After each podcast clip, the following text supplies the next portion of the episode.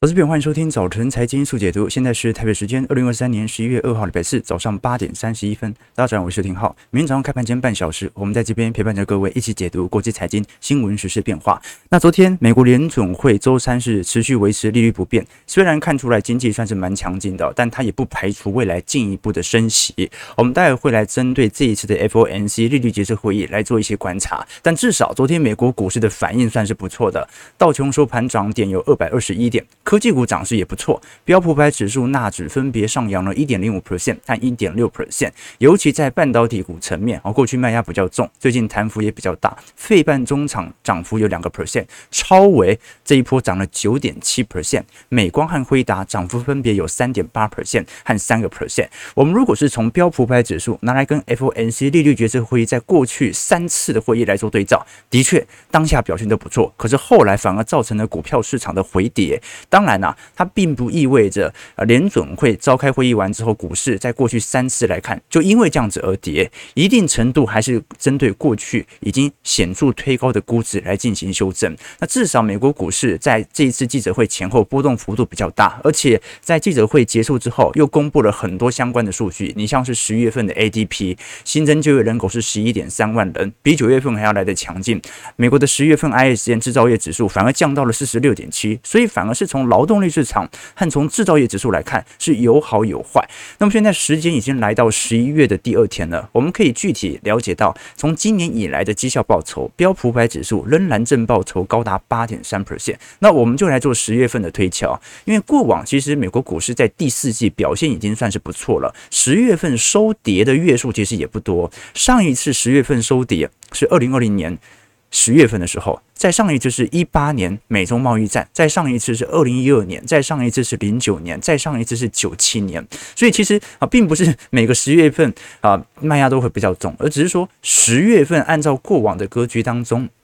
它通常是第四季最后先蹲后跳的一个关键月份。好，那这一波十月份标普五百指数的跌幅是高达三个 percent。那按照过往的推估，当十月份下跌以后，十一月或者未来接下来两个月的报酬，这个就很明显了，收涨几率基本上是接近九成了啦。那只是说，我们到底整体下压之后，在十一月、十二月是否有显著的残幅，值得大家来做一些发酵。九月份的回调本来就是比较大，那十月份如果卖压还持续，是否可以垫高整个十一月份的基期呢？我们按照过往的月份涨幅来做观察，十一月的平均涨幅啦，啊，这样应该这样讲。平均收涨几率是百分之六十八点五，十二月是百分之七十五。美国股市其实如果纵观元月份到十二月份，涨幅最为亮丽的大概就是四月份、十一月份和十二月份。反而虽然十月份算是第四季，但是十月份的涨幅反而没有比每年的五月份和三月份来得高，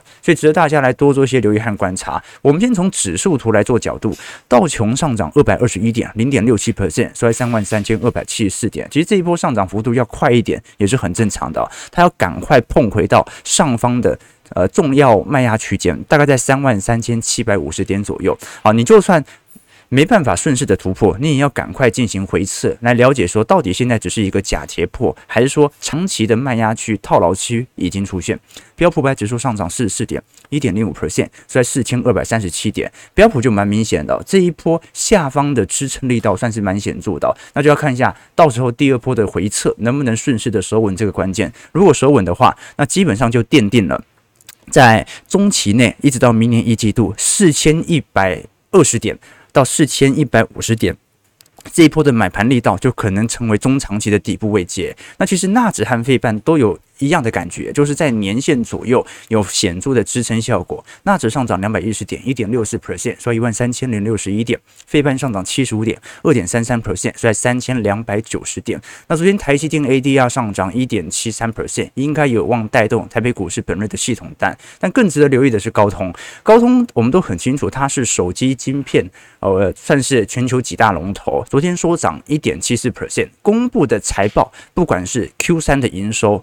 或者说本季的展望到第四季，基本上都比市场预期还要来得好。那等同于说明，因为高通主要供货的就是 Android 系统的智慧型手机嘛，那就说明现在应该手机的库存绝对低点也已应该已经过去了。高通的财测基本上奠定了终端需求的全面回归，这个就跟台积电在上一次法说会所提到的要点其实蛮类似的哦。但是我们还是要很清楚知道了。基本面跟短期情绪面，它没办法百分之百联动。好，我们只是说，现在美国股市哦，第一修正幅度哦，它已经有类中期回调的基本条件，时间够了啊，就是你已经拉了一个季度的回调了。那第二点，从乖离指标来看，它拉的幅度其实已经蛮接近去年十月份的乖离低点水位了。那加上美国总统大选在即，这很少了，就除非是外部性因素啊，要不然很少会在美国总统大选前。几个月发生重量级的股灾的，我们按照美国总统过去四年的任期来进行回推，你会发现，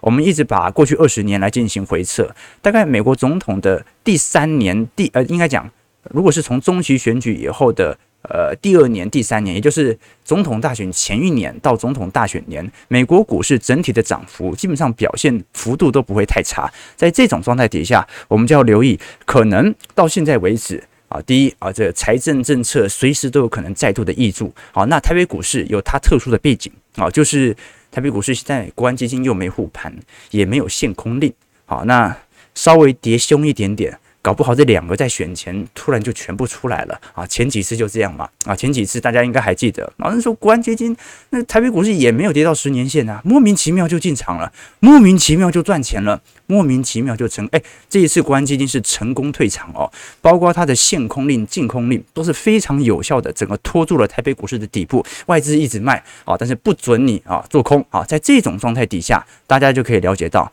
每台股市都有这种政策角度的变化哦，它还有很多筹码。好，那最终我们要观察到底这次 Fed FOMC 利率决策会议所发表的谈话为何？首先是鹰派暂停啊，这个词我们过去跟投资朋友提到很多次了。鹰派是针对抗击通膨的决心，暂停是针对当前利率水平所采取的态度，也就是我要抗通膨，但是呢，由于现在利率的效果还没有完全呈现到货币的紧缩，所以我再让它等等。鲍尔这。这次称联总会还没有针对十二月十十二号到十二月十三号的利率决策来做任何的决定或者预估，所以呢，这一波的暂停只是想要等待利率保持在高位，可能对于市场所形成的紧缩效果为何？所以我们很清楚，联总会其实九月份已经暂停升息喽。十一月也暂停升息，也就是说，联准会距离上次七月份升息一码，已经连续两次利率保持在高位了。它的确是有联准会升息周期来到绝对尾声的感觉。好，所以从你看去年五月、六月、七月、九月、十一月哦，连续升了三次的，而且连续升了四次的三码。啊，高强度的升息到现在基本上，呃，一基本上也定调了，联准会是有可能再多升息，但是基本上已经透露出升息周期的尾声。但是第二点呢，就是关于整体的利率预测图，鲍尔这次是特别强调说，联准会目前完全没有考虑任何的降息区间，只有。当通膨得到控制以后，才会进行考虑。鲍尔具体的谈话是这样，他说，委员会现在不会去考虑降息。我们不考虑降息，是因为它离我们的政策目标在通膨的部分实在太远了，远到根本没有必要讨论这件事情。我们应该讨论是怎么把通膨压下去，而不是讨论什么时候应该要降息的区间。从这件事情，你也理解我们对于经济展望的强劲。好，就是。经济没有差到我们要考虑任何降息的预估了，我们现在就是想要怎么控制通膨，那这跟市场当前的利率预估图就有点脱节。呃，我们都很清楚，从去年开始吧，呃。就认为今年下半年三季度可能会开始降息，然后一路到第四季，一路到明年一季度，现在已经拖累拖到明年二到三季度了，也就是市场的降息不断的延后，那也说明着经济的预期一直比市场想象中来的强劲。大多数认为会衰退的人，他一直在延后自己的预期。好，所以现在如果我们从当前的利率预估图，大概是在明年五到六月份左右开始有降息一码到两码的空间，接着呢，在下半年正式进入到降息循环。年底终端目标利率，市场的预估值是在四点五 percent，也就是说，市场是认为明年大概率会有降息三码到四码的空间。那鲍尔呢是建议大家不要想这么多，通膨下来了再来进行利率的预估调整即可啊。也就是说，呃，从这样的角度而言，我们就要回测一下嘛，回测什么呢？回测到底在联总会保持在高利率这段时间。风险资产、避险资产的绩效为何？那你会发现啊，当联总会只要没有透露出任何预防性降息的打算，基本上就是整条行情的持续。那联总会通常多久以后升息见顶？好，我们假设十二月就就意外嘛，就多升息嘛，升息见顶到。下一轮开始进入到预防性降息循环，这个时间线会有多久呢？就是联储会会保持在高利率多久呢？按照过去历史经验的回测，大概平均来看是八个月。以二零一九年呢，差不多就是八个月结束掉当时的升息循环，然后就是保持在高位。零六年到零七年维持蛮久的哦，当时的房地产炒作太过旺盛哦，一路维持了大概十六个月的行情。零两千年到零一年大概也是维持了八个月，九七年到九八年大概维持了十八个月。所以，如果以过去四次的经验来看哦，就是八个月起跳啊，它会保持在这么高的利率，八个月起跳，那不代表它保持利率在高位，债券就要疯狂下跌了。好，只能说它保持在这个高位，它基本上就奠定了整个风险资产的股票氛围。那么，联总会最新的声明已经提到了。美国在三季度的经济增长是强劲的速度，非常强劲而且稳健的速度在增长当中。这一次季增率是四点九 percent 嘛，是二零二一年四季度以来的最大增幅。所以呢，联总会这一次认为经济的形势几乎不用担心任何衰退的风险，这跟市场就有点脱节了。我们看到前阵子，不管是小摩 CEO 还是安联首席主席 ARKK 的创始人 Casey Wood 都提到。联总会有可能严重误判当前的经济形势，这其实也有道理啦。因为联总会看的是过去的数据来判断经济好不好，那这些投资人他都是看未来经济好不好嘛，所以当然有一点落差。联总会还是很有可能会转变哦。不过呢，至少从他的态度看得出来，他短期内没有要改变他的紧缩政策的谈话。因为这次他特别提到了，鲍尔说，少数几个月的良好数据只是一个开始。他讲的是通膨的良好数据哦，有通膨在下行。不过呢，联总会不相信现在。会很快的达到当前的通膨目标，让通膨持续下滑到两帕，还有很长一段路要走。而要抑制这个通膨，我必须要看到一个显著的数字降温，那就是劳动力市场。可惜的是，昨天所公布的劳动力市场还是十分强劲。我们看美国九月份的职位空缺数啊，是九百六十万人，比市场预估的九百四十万人还要来得高。好，九百。是六十万人嘛？市场预估是九百四十万人，那高了接近有二十万啊。那美国失业人口呢，几乎没有任何的上行，仍然保持在六百万人左右。也就是说，到目前为止，美国的职位空缺数相对于失业人口，仍然是保持在一点五倍。一个人有一点五份工作可以来做选择。那这种强劲的劳动力市场啊，它不见得说一定会引起薪资水平的大幅增长，因为很多人他做的工作，可能或者是或者说现在开出来的工作，它是以时薪计价。或者说它的平均薪资没这么高，但至少可以承认，啊，就是劳动力市场是紧缩，这种紧缩的现象，你就没办法看到那种由于大规模失业所引起的通缩现象，最后使得通膨下行速度加快。更何况前天大家应该有观察到新闻哦，啊，当时因为新闻已经过了，我们就没有多做解读哦。主要是这一次罢工协议啊，真终于谈成了在美国 UAW 的罢工层面哦，这一次通用汽车和美国汽车工人协会 UAW 啊，在本周二达成了一项暂停协议，就是结束了工会大概有接近一个半月左右的罢工行动。底特律三大车企的工人都已经创下历史纪录的加薪啊，比如说呢，以资深工人来看，平均薪资涨幅是三成三，那最低涨幅是三成。那如果是一些零部件的低薪工人，然后就是薪资水平真的是低很低很低的那种，涨薪幅度大概是八成九左右。好，没错，就是八成九这么高。好，那么全面性的车企。成本的调高，最终迎来的就是股价的大跌，因为这些。汽车产业啊，它本身在成本水平大幅上升以后啊，几乎对于那种一体化铸造的电动车产业啊，它的整体报酬率哦就会拉得更开了。我们可以观察，在过去几年，不管是福特还是通用汽车，相对于特斯拉整体绩效的差距有多大？好，所以呢，这些讯息它都隐含着美国的劳动力成本其实还是在上行当中，这个是一个蛮大的压力值。不过呢，啊，如果真的是因为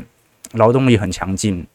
所以需求型通膨很强劲，所以通膨下不太来，我觉得也不是一件大坏事了，对不对？好，它保持在高利率嘛，那市场经济表现就强劲嘛，好，那么通膨是高了一点，啊，那又不是供应链引起的，我消费强，我多买一点点不行吗？这种通膨真的是坏的吗？那就不一定啊。好，那最后观察的是长债殖利率的攀升，其实鲍尔有特别提到了，好，这一次联准会之所以没有必要采取更进一步的升息哦，是因为它还没升，市场就自己把利率给拉上去了。那当然是美国财政部的发债所引起的利率水平上扬。不过呢，啊，他也观察到十年期公债殖利率哦，虽然这一次短短暂的升破五个 percent，但是呃整整体来看，殖利率倒挂的现象仍然存在，只是倒挂幅度稍微有一点收敛。那现在就有市场两种角度来解释，第一种是如果到时候殖利率完全不倒挂了，这个条曲线快速的上行，通常也隐含着经济衰退的开始，这也说明着这个长债殖利率大幅上升嘛啊，那短期内啊你就可以了解到。呃，这个倒挂的现象结束之后，衰退就无法避免了。好，但是呢，就目前的情况，你就保持在这个位阶，时间越久，其实它可以累积的股市的。牛市行情或者拉抬行情也可以累积的很久。你看，当时零七年到零八年，应该讲从零五年开始，整体殖利率倒挂现象就已经开始要逐步出现了。但是它还是维持了接近一到两年的股市行情的拉抬。好，那最后就是整体物价的变化了。我们都很清楚，在整个美国物价从二零二一年一季度以后就大幅的攀升。那联准会虽然现在它的当前基准利率是远远高于。他所观察的 PCE 或者核心 PCE 物价指数，但就目前来看，尤其在住房类或者一些呃必要的非耐久材，在 YOY 层面哦，表现还是十分亮丽的。比如说以整个八月份、九月份来看哦，大概在服务类或者住房类整体。PCE 年增率都大概还在四趴到七趴左右，其实压力还算是蛮显著的。这种状态使得联准会决定啊，反正经济表现还不错嘛，那我就尽可能的，虽然我现在基准利率已经高于通膨了，我就尽可能的进行显著的压制。好，这个是值得大家来多做一些思考的范围哦。简而言之哦，鹰派暂停，从这个词你就知道其实蛮不错的啊。鹰只有经济够好才敢鹰嘛，对不对？好，但是呢，它暂停了。啊，那就是说明他一定有某些顾忌啊。第一个顾忌就是，哎，你利率这几个月升太快了，我都还没升息，你自己就十年期公债就升上来了，可以暂缓哦。那第二点呢，当然就是高利率总是有一点副作用的嘛。这个副作用可能不会直接影响到我们的就业系统，但是很多银行端的利率系统还是会遭受到冲击的。所以，我们来聊一下目前美国企业破产潮对于整体美国银行信贷所造成的冲突。OK。啊，对对对，我们我们今天小编回来了哦，大大家有发现哈？我们小编今天回来了，啊，看起来吃的不错啊，你看气色气色蛮好的。他去哪里玩哦？你们你们可以问他，你们可以问他。对啊，这几天不他不在哦，搞得浩哥心烦意乱啊，那好多事情要处理，都不知道联络谁。之前我还在还在想，以前我们导读马斯克传，不是有一个他跟他助理的故事吗？啊，就是他助理跟他提想要加薪啊，那马斯克说啊，要不你先放一个月的假啊，那我也想想看，说大概帮你加薪多少啊？结果助理真的去放了一个月的假了，结果一回来啊，发现自己被 fire 了，因为马斯克说啊，因为我发现好像没有你，我的工作也没有受到太大的影响啊，所以你被 fire 了这样子，OK 啊？那现在想起来啊，怎么可能一个 CEO 什么事情都会做？那有很多很细节、技术性的事情，其实是很难做成的。所以这故事我是觉得有一点扯，他一定是直接招了一个更漂亮的女。秘书对不对？OK，但是印证了一件事情，就是人呐、总是在失去后才会想起那个人的好，对不对啊？不管是在工作上，在感情上都是这样。我们总是在失去一个人之后，才知道那个人有对自己有多重要。所以从明天开始。好，换我去度假，我们让小编来直播，好，让小编想起我的好啊！大家说好不好？OK，好，好，好了，欢迎他回来，欢迎他回来。OK，大家如果很喜欢小编啊，我们的图表还有很多的资料资讯都是小编啊一同协助的，欢迎大家可以参加请小编喝咖啡专案。好，本频道所有的 YT 广告收入和请小编喝咖啡专案，好，都是归小编的。零用金所有啊，当然各位有更多的兴趣，可以参加我们财经号角啊会员系统里头，除了有一些宏观的财经资讯，我的资产个人部位的操作以外，还会有一些专题影片、宏观专业报告提供给投资朋友。我们继续往下解。刚才聊到破产潮的问题啊，啊，那为什么联总会不暴力升息呢？你 GDP 四点九啊，那肯定是有一点副作用。我们具体来了解，就目前来看，失业率仅仅只有三点八 percent 的美国经济，目前的破产数据到底有多显著？其实今年以来，我们观察整个美国的企业破产家数啊，几乎已经完全突破了二零二零年的高点哦，往二零一零年当时的欧债危机来迈进哦，大概是五百一十六家，也就是仅仅在今年一年破。破产家数相对于去年大概就增长了百分之六十一，其中呢是小型企业的情况更惨。为什么呢？我们如果仔细了解小型部企业目前的现金储备的部位哦，其实比例比大型企业少得非常多，所以对于利率的上行还要来得更为显著哦。那当然。在整个小企业的信贷条件，目前也处于一个相对比较危险的境地哦。啊，因为目前信贷条件讲的是企业获得贷款的难易程度。那通常在这种形势很不好的时候，反而是小企业更需要去借钱的时候。但是银行业由于在前阵子的大幅瘦身，你看银行业前阵子三月份银行危机以后啊，每个都怕得要命啊，不敢乱放贷。好，所以呢，宁愿去买美债，也不愿意给予创新企业太多的贷款额度啊。这导致目前小企业的信贷状况啊，几乎正处于衰退开始的水平。目前整体小型企业的恶化程度，大概就仅次于二零一零年当时的欧债危机，这个也是一样的状态哦。那尤其小企业目前利润下滑幅度和劳动力市场的状态，劳动力市场成本在提高嘛，然后小企业的利润又在下滑，使得市场上针对这些金融。股或者说这些银行体系可能遭受到的冲击哦，产生比较大的疑虑。不过我们过去跟投资朋友提过了，现在真的在美国的状态，真的就是大银行吃饱，小银行全倒，或者说大企业吃饱，小企业全倒。美国的这些大型银行。前阵子所公布的财报反而是非常亮丽的，为什么呢？因为他根本就不愿意去贷款给这些较小的中小型企业。我们具体观察，在美国的主要银行的坏账准备金放缓比重当中啊，几乎在今年三季度跟过去前两个季度一模一样，根本就没有因为高利率而显著的上行，反而倒是因为刷卡量变少了，所以比较受到市场上的关注。但基本上也也跟前几个季度表现的差不多，这基本上也可以佐证，在整个三季度表现还。算是不错，那为什么会这样呢？明明这些小企业它的利息占总获利的比例不断在提升，可是我们看总获利，我们讲的是利息成本占总获利的比例，在过去几个季度却是不断在下滑当中的。什么意思呢？就是我们刚才聊到，是聊的是破产加速，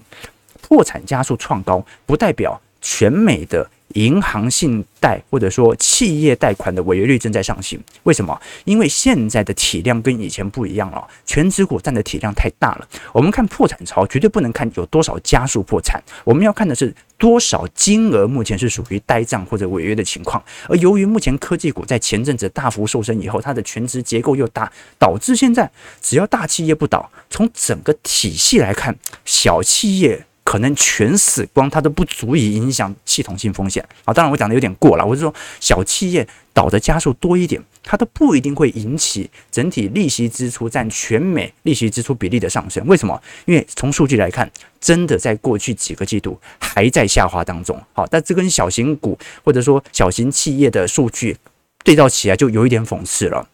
所以这是第一个要点，就是信贷的冲突正在涌现。那么联总会现在之所以不敢再贸然升息，它不可能啊，或者说从现在的银行股的数据来看，它看起来不是担心这些大型银行会受不了。这些大型银行很聪明的，零八年以后就学到这些教训啊啊，不是说学到不做杠杆的教训，而是选择在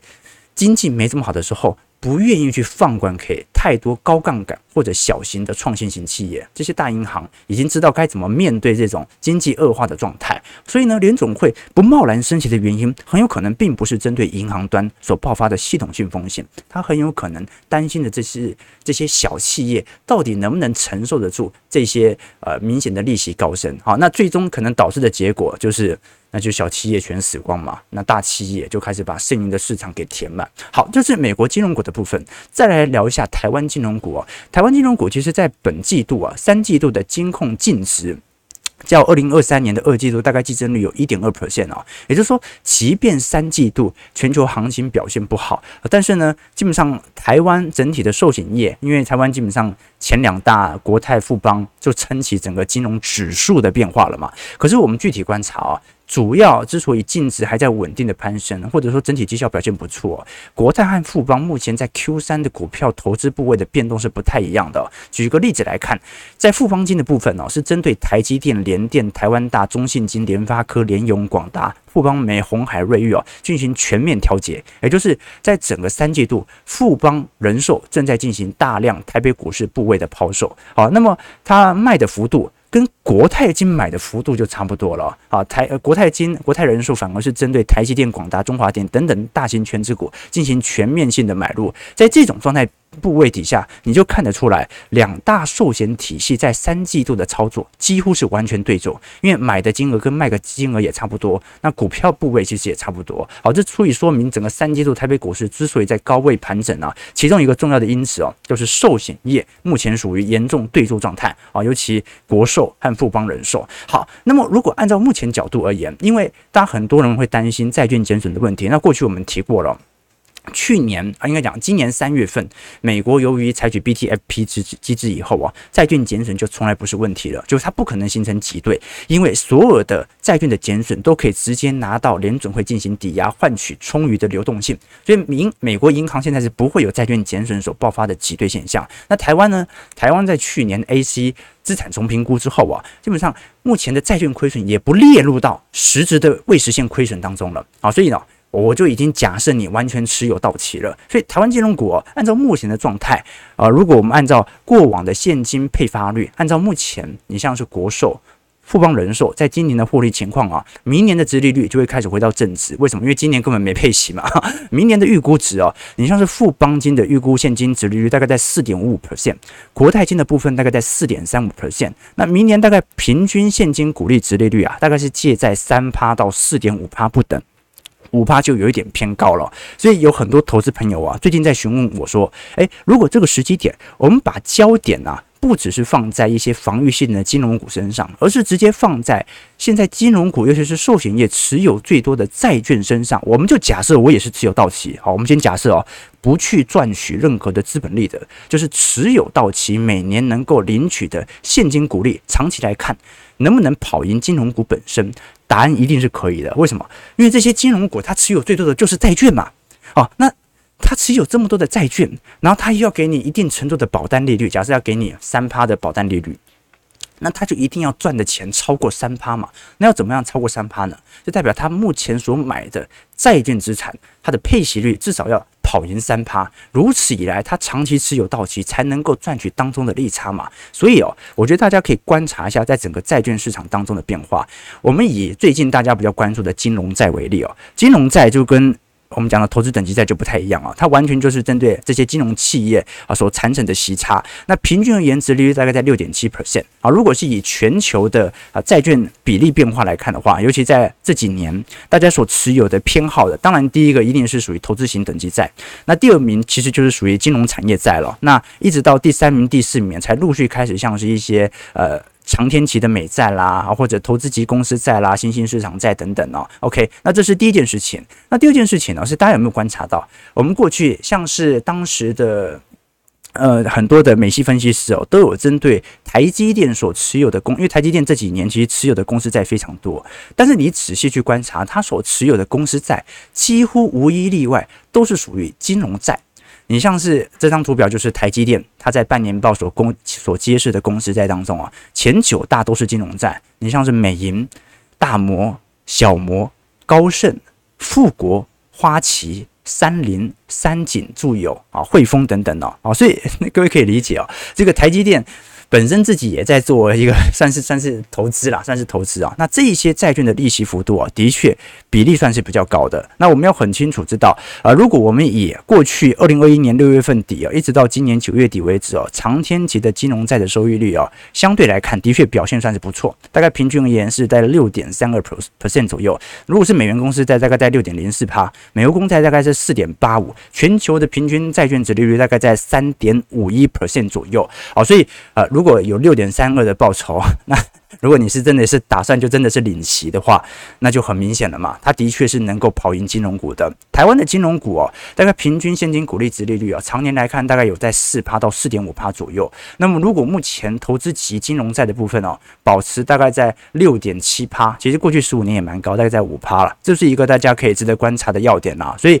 基本上很多的配息族群啊，有些人会选择单一金融股，那有些人会选择股票的月月配的 ETF，季配息的 ETF。那有些人呢？其实也会可以选择金融债的月月配的 ETF 啊，或者季季配啦，这看你自己的想法。那当然了，债券 ETF 跟股票 ETF 最大的区别啊，第一个啊，是因为它票面利率嘛，所以它的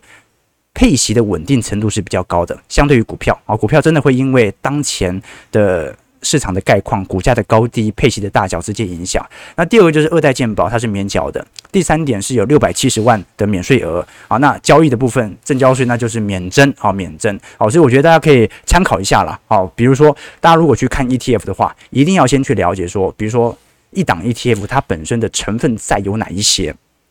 你像是我随便举个例子哦，零零九三三。这个是最近挂牌的金融债 ETF，你要了解它持债的企业到底有哪一些，像是美银。小摩、富国、高盛、花旗啊，如果都是你没听过的债券名称，或者说债券的企业，那就要小心一点点。那当然啦，至于它是季配或月配啊，你也要稍微有所了解。尤其是新挂牌的 ETF 哦，平准金机制是非常重要的。就目前来看呢，以防有那种僧多粥少、受益人数大幅激增的现象。当然啦，金融在最后取决的其实还是属于经济的好坏啊。比如说，如果以台湾的金融债为例，或者是以美国的金融债为例哦，它基本上就是整体经济形势体制的。象征。我以台湾为例，其实台湾整体的金控业哦，表现幅度还算是不错。以台湾的贷款负担率跟住宅贷款的违约率来做观察，你会发现这两年真的是非常有趣的现象，就是台湾其实也算是在进入升息格局当中，但是台湾购置住宅贷款的违约率哦，却不断的下滑。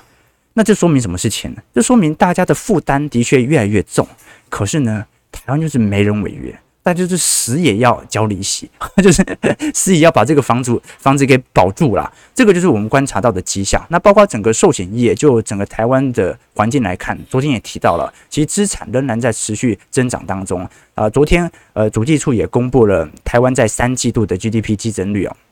啊，不，年增率啊，大概是二点三二 percent，这个比八月份预测稍微少了零点二二 percent，但是至少还在上行，对不对？按照目前的角度而言，整个三季度到四季度预估。四季度左右应该可以来到四趴以上左右的年增幅。那我们看一下到时候整体经济复苏的表现。当然啊，昨天所公布的 PMI 表现就没有这么亮丽。台湾 PMI 制造业大概在四十七点一，连续八个月紧缩啊，但是至少也在上弯了。好，就是最低点已过，就看复苏的进程。我们仔细勘察绿色线，也就是台湾在过去今年以来的 PMI 表现，几乎是整个东亚市场表现来的最差的，远远落后于。印尼、越南、泰国、南韩、日本和印度，那为什么台湾今年的 PMI 制造业这么差劲呢？那就是去年堆得太高嘛，库存过于严重以后，导致台湾要消耗库存所耗费的精力，远远比想象中时间还要来得更长。给投资朋友多做一些观察和要件啦。基本上，我们观察整个联准会所释放的讯号，基本上已经佐证了目前整体经济形势的保证。好，那么你到底是要害怕利率高升对于估值的打压，还是要害怕这个经济太好？对于估值的打压呢，这个给大家做一些思考了。那我始终相信，股票始终反映的是获利模式，始终反映的是这家公司赚不赚钱。货币政策的环境变化，有时候降息嘛，股票会涨；有时候升息，股票也继续涨。但是不管如何，它最终反映的是公司赚不赚钱。好，所以从本季度的财报，大家应该看得出来，还是比上季度来得好嘛。OK，好，那我们来观察一下投资朋友的呃这个几个提问。OK，小编直播哦，大家都支持是不是？OK，OK，好，小编小编说那要多收钱。OK，呃，OK，对对对对，美国车厂都不自动化，实在是不太懂啊。那、美国因为美国车厂本身汽车工人协会 UAW，我们讲说其实电动车跟内燃机系统最大的区别在于，你做一个引擎，它的确是需要蛮多美国的工人进行相关的组装，但电动车最大的成本应该就电池成本吧？那几乎是完全由宁德时代或者 Panasonic 东亚供应链所组装或者供应哦，所以等于是，呃，这个电动车的确它整体所需要的人力成本的确是比较低的，加上特斯拉又是一体化铸造，那就是一这立体化铸造，它的这种模式，当然相对于内燃机的组装，它所要求的人力一定是比较低的。OK，OK，好，对对对，股债双杀。真第二次真的很难得，呃，这这年头真的是很多资产定律都陆续失效，这有机会我们来谈一下好了，我们可以做一起来谈啊。这年头为什么过去我们视为美元跟金价的反向关系已经脱钩，股债之间的替代效果也完全脱钩？我们到底要怎么理解这年头的资产到底是单一年份的特殊现象，还是说长期来看我们对于资本市场的理解已经完全改观了呢？就零六分，感谢各位今天参与。如果喜欢我们节目，记得帮我们订阅、按赞、加分享，我们就。明天早上八点半，早晨财经速解读再相见。祝各位投资朋友看盘顺利，操盘愉快。